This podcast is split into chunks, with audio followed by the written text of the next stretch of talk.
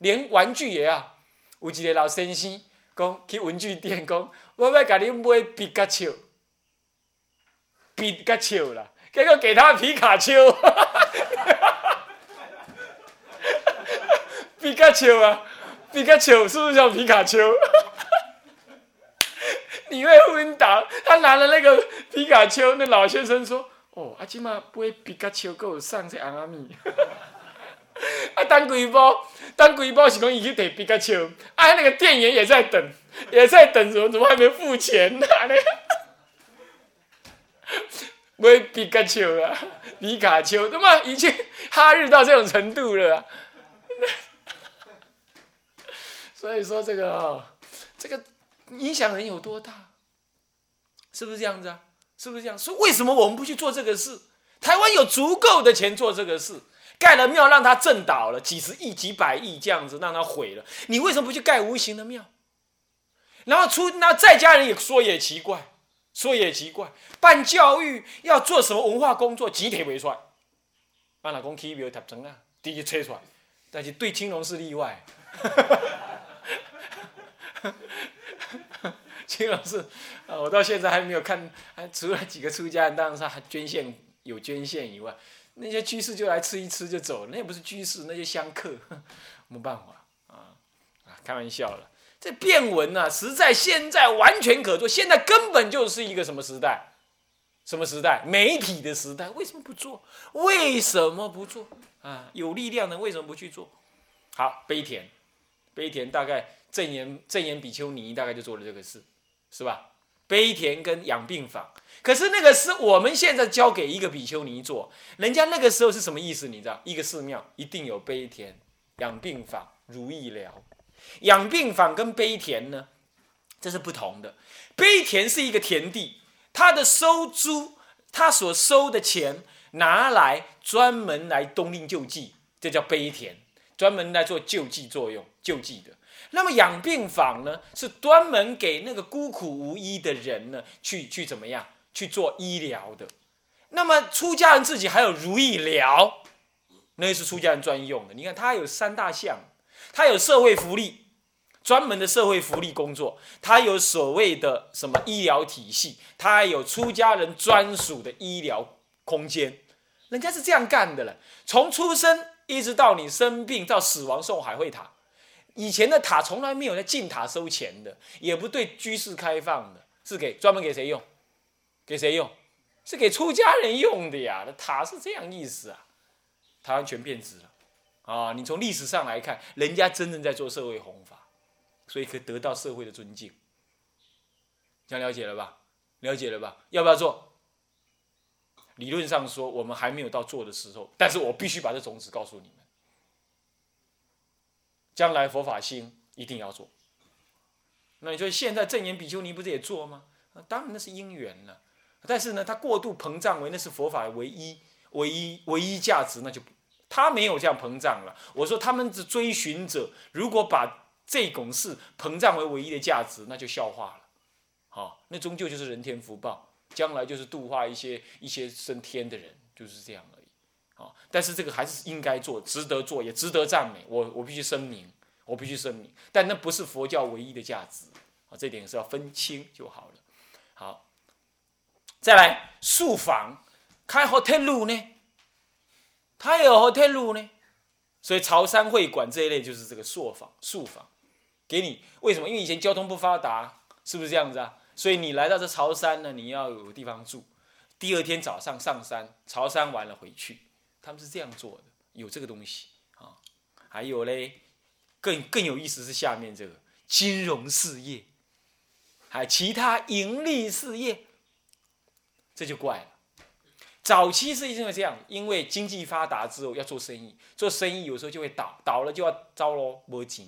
这个时候出家人就以类似悲田这种这种来源呢，来借钱给居士，然后不收利息，就是为了资助他的，因为他有过于多余的金资金。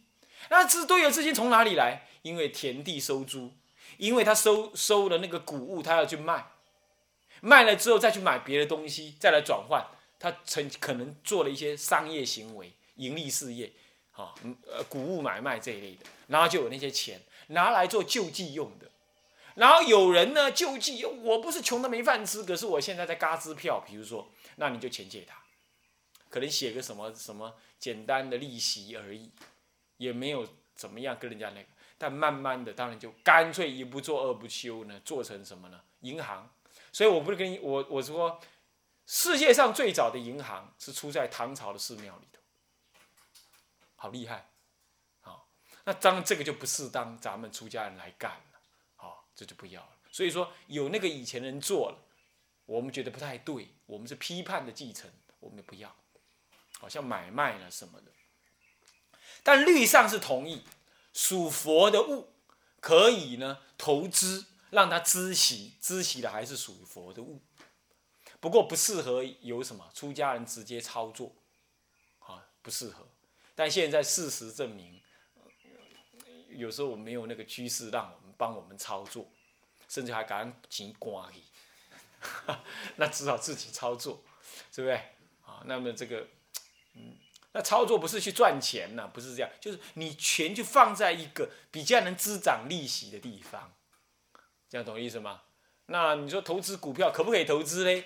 如果你算是投资就可以，长期获利嘛，那就是投资一个工厂。你比如说，你觉得 这个这个这个晶圆市场很好，或者是现在做电脑的都很电子业很好，那么你就帮助台湾的电子业继续发展。你是这个想法，你把钱交到这个公司上，你就买他的股票，那这是投资。三年五年你需要钱才把它赎回。这个算是投资，很正、很健康的。你放在钱，你钱放在银行，银行为什么能够给你利息？那也是投资啊，你投资银行的事业啊，银行再把你的钱拿去投资，它赚更大，就这样而已。所以它能够给你小利息，它赚大利息啊。所以这只是这样。那你在银行的钱既然能够接受存在银行，那你为什么不接受投资在投资？你又不是叫保保掉，不是这样。但是如果你说今天买。下个礼拜卖赚差价，我觉得那就有点赌博的嫌疑嫌疑了啦，就有点这种嫌疑了，对不对？虽然这是合理的、合法的，世界人讲是合法的。那我们如果这样的话，我们整天就看那些看那些 K 图，就是升上升下降，那不就完了？是不是这样子啊？啊，我在自己的道场，我也会告诉管钱，我自己不管钱啊，管钱的人啊，管道场钱的人，告诉他哦，金融事业是什么？股票是什么？共同基金是什么？我也会告诉他。他起码金融稀稀，车价都不高，哪有糖拍光？当然是不可能。关于这一类，但是不晓得啊，搞不好我们有姻缘住在那十年二十年，我搞不好都离开了，还有人在那里管钱，对不对？那个时候搞不好就有一些小钱，那他就要懂得，当钱还不能用的时候，还没得用，还没有那么多出家人要来盖僧房的时候，你的钱。如果人家今天捐给你十万，可以盖一栋生疗，结果你不盖，你把它留在储银行里，三年之后拍谁啊？十万块只能够盖屋顶而已。那这样的话，你是不是正在消损那居士的供养？对不对？所以说，其实出家人是应该要适当的注意金钱保值，至少保值的问题。你人互你惊你的钱，互你这一万块会使买，会使买一支条啊，会使起一支条啊。但是十年你才起的时阵，迄一万块会使买十十块砖啊，尔。你是啊，你浪费人家的心思啊，对不对？没有产生那个效益啊，没有产生那个效益。所以宝，你可以不用想要去赚钱，出家要赚钱干什么？但是你为了三宝的因果，你为了居士的供养，能够真正获得利益，要不就拿来立刻用。要不你就至少要替他保值，不然就叫他拿回去。将来你捐这个柱子，我真的要盖柱子的时候，你你你捐那个能够盖柱子的钱来吧，不然你就得替他想办法，这是没有办法的。啊，我想这个事情是这样，所以关于金融事业，我不建议出家人去干那个事。但是我我知道律上确实同意怎么样，同意去存钱孳息，但是那个利息还是专款专用。这个观念并不是叫你去盈利，这点你必须知道哦。出家人再怎么说，绝对不能盈利，盈利你就不要出家，能盈什么利？懂意思吧？但是居士来的钱也不是你的，可是当你去代管的时候，大德一心念我取这个净财不净财换取净财，对不对？换取净财，取的不净财，要换取净财。这还没换之前，它终究虽然是净财，可是它会贬值的时候，你怎么样换取净财？我需要个讲堂，我拿我去买砖头来盖，这就是净财。砖头本身就是净财，财物了，就是净财。你当时拿的那个孙中山钱去换，去换，这就是一个动作。这个动作本来你能换十粒砖头，现在只能换一粒砖头，可能就是你的管理不当使然这有因果的。所以金融事业不应该干，可是适当的懂得把金钱做最恰当、合乎因果的处理，这是出家该学的。那是合乎因果的处理，不叫你做生意啊。这样懂吗？好，这点知道啊，分清楚，这没有离开戒律，但是怎么拿捏呢？我觉得是这样了，要要要去知道一下，怎么样能够让钱保值啊？保值。现在买黄金，至少这几十就五六年来，黄金贬值，买黄金也不保值哎。温做金那时阵，可能可能呃，你们年纪大一点，可能都知道，做金那时阵，黄金上好。可以保值，现在没有人在买黄金了，黄 金不保值，而且还贬值，啊，现在是买股票、买共同基金，时机是这样子，是不是这样子啊？那是不是要这样做呢？要你的心态一定要弄清楚，啊，要弄清楚，举凡这一类了。，OK，那么其他盈利事业，只要盈利，出家人不适合直接操作盈利，啊，不适合这样做。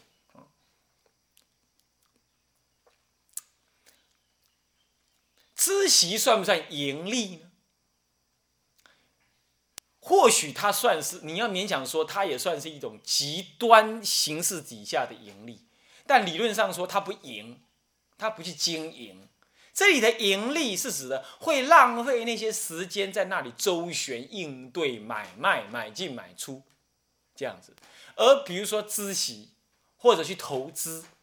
我们说买股票，名曰买，其实是投资一个工工作，而我们这投资，我们没有经营权，你懂意思吗？我们只是股东，只是支付什么呢？资金而已。所以这样讲不讲算是盈利呢？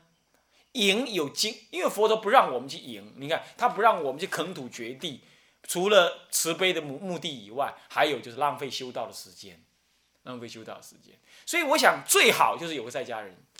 他忠心耿耿，内心清净，知道师傅的意思，然后将三宝的钱去做保。我刚刚说保值的事，也不是盈利，保值的事最好。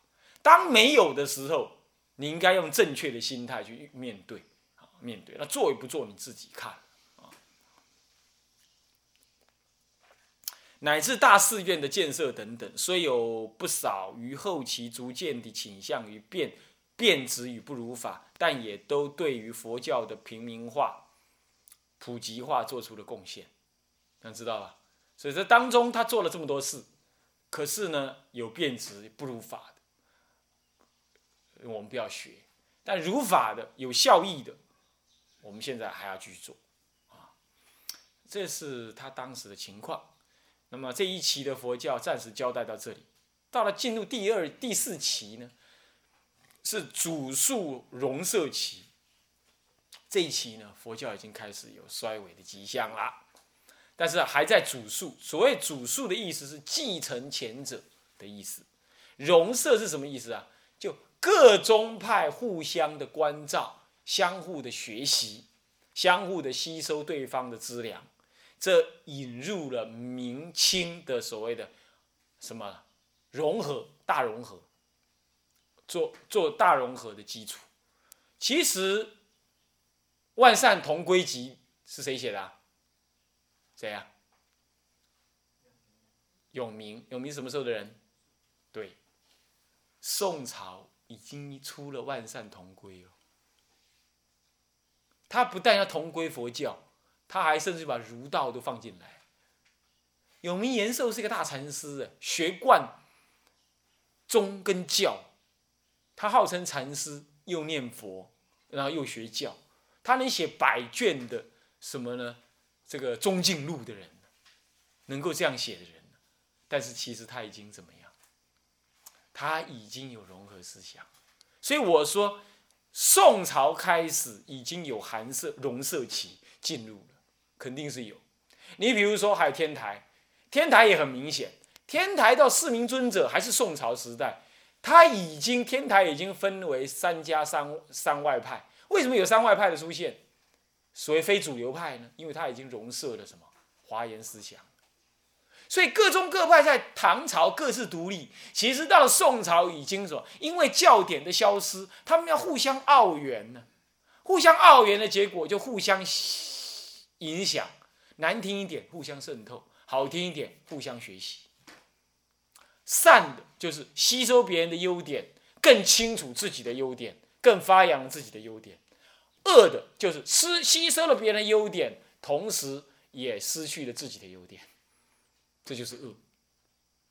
乃至于最后更惨的是，泯除了各自的立场，只是讲求融合，最后弄得各宗各派都不成都不成立。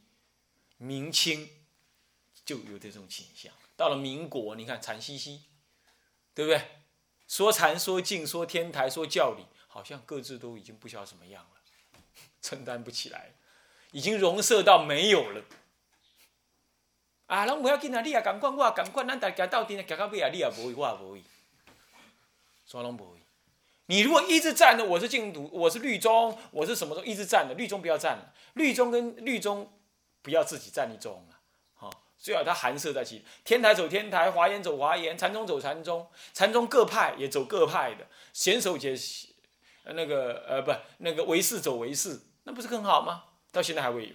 你看日本就这样，日本是用政治力量规定，你这个庙是什么宗的，以后如果改宗，我就不给你什么利益，不准你改宗。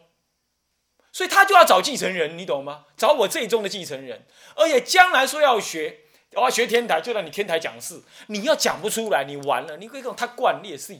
所以他为了要继承这个庙，他非得去学他爸爸的天台宗不可。所以日本人虽然是父子相传呐，可宗派还在，原因在此。我们我们一讲融合，融合到后来就等于没有，打混摸鱼啊，这就是衰败。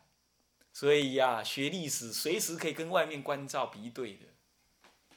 所以日本没佛教，可是很怪哦，竟然还有好多人到国外去，到日本去学禅哦，去学学天台了，怎么回事？因为他们还留那个东西。还留那个东西，中国人什么上天台宗、天台忏法里头需要有个上进士、下进士，没人知道。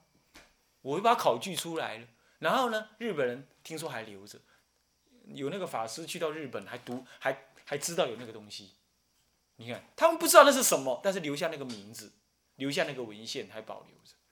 中国人要不就是法难造成，要不就走到融合，就各宗各派就没。那么，所以第四期有这种融色的意思。好，那么戊一时间是从唐末的武宗会昌法难开始，八四五年到南宋末年一二七八年，哦，四百三十余年了。这是约五代跟宋朝两个时代。有人一般来讲把五代拨到这个唐朝去看，其实不对，五代是个转捩点。应该转坏的一个转力点，应该拨到这个宋朝这边来看，也就是它主述龙社期。为什么？因为五代已经在灭法之后，教典毁失，政治不安，完全不同于唐朝、隋唐初期那种气象，已经不一样了。再来，隋唐初期佛法振兴，如日东升；隋唐之末。佛法已经发展到一个完整的区间了，完整的阶段。然后呢，哎，不幸的被他一灭法之后，灭得很彻底。北周武帝只能灭北方的佛法，不能灭南方。可是唐朝的武宗，他统摄全中国，刚好全中国的佛法都灭。然后呢，以前没有什么教典好灭，现在呢，中国经过两百年的宗派发展，很多的文献全给他给灭了，有东西可灭。有东西可灭，都是存在在那里头的，都存在在文献当中。这文献一毁失，你看他怎么研究？没得研究，只好走实践的路喽。实践为胜，所以有人说宋朝之后是重实践，其实不是这样。没有实践，哪有唐朝的兴盛呢？唐朝的佛教是解行并进，宋朝的佛教是没有解弱行强，只好行强，但这样就开始要走弱了。你你看看，我们不是批评啊，有的老和尚修行的很好，可是他一往生之后，他的女众弟子的在家，呃，女众道道场就立刻变质，佛也不念了，念念了一尊什么什么什么佛的，阿弥陀佛也不念了，就念了一尊什么佛的。他在世的时候，他是很有修行的老和尚啊，甚至说他有神通啊，对不对？他还把庙，他还在那个女众的道场往生的啊，但是往生了又怎么样？你不研究教理。只是说边做事边念佛，固然修苦恨很好，但是就是出问题，里头都是些颠倒的人很多了，已经教界都是是是是事实了，没人谈他们，为什么会这样？所以有行，如果解解行一定要并进，如果不能，当然行还是取第一。可是无解之行绝对是盲动，最后一定是恶法，那宁可先解后行。所以从解脱立场来说，解比行比较重要。可是从佛法的注释来说，解一定最重要。这样懂意思吗？我们现在虽然行的少，但是我们先把解给搞对。我们这一代就算没有开悟，下一代一定会有人开悟。这样懂意思吧？好，一定要这样。所以解一定在前，解如木啊，行如竹啊。那无木之竹，那那是没有用的竹啊，是不是这样子啊？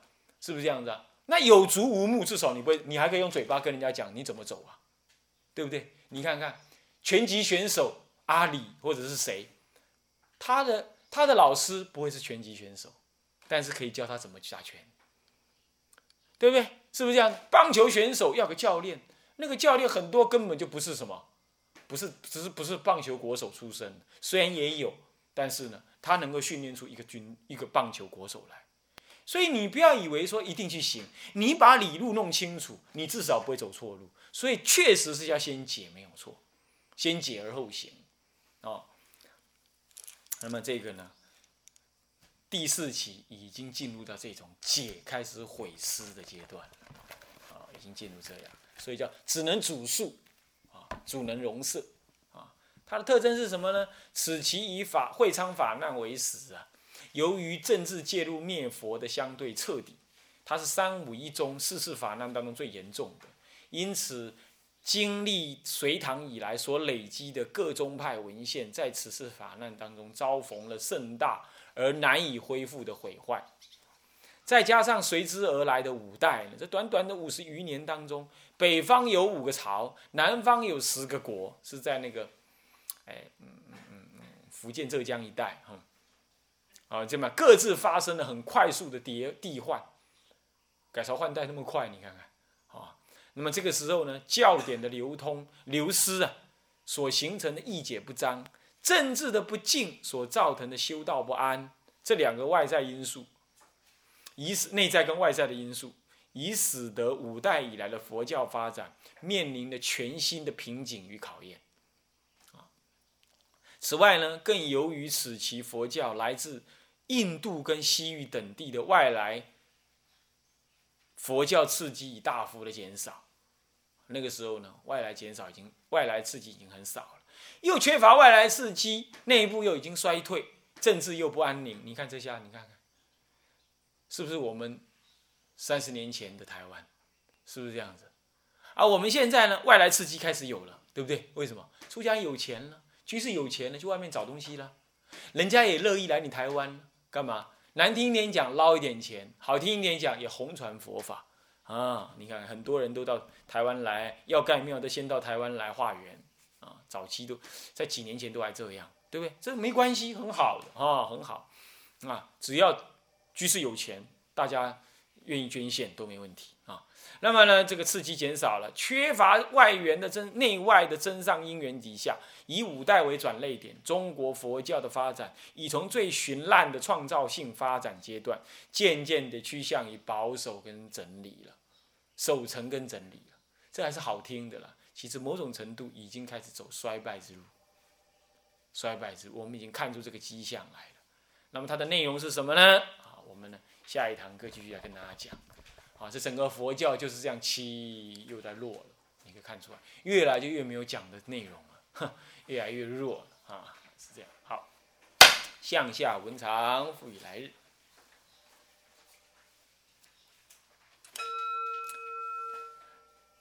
众生无边誓愿度，众生无边誓愿度，烦恼无尽誓愿断，烦恼无尽誓愿断，法门无量誓愿学，法门无量誓愿学，佛道无上誓愿成，佛道无上誓愿成，志归依佛，众生体解大道，体解大道，发无上心，发无上心，志归依法，当愿众生深入经藏，智慧如海，智慧如海，志归一生，智慧一生，当愿众生。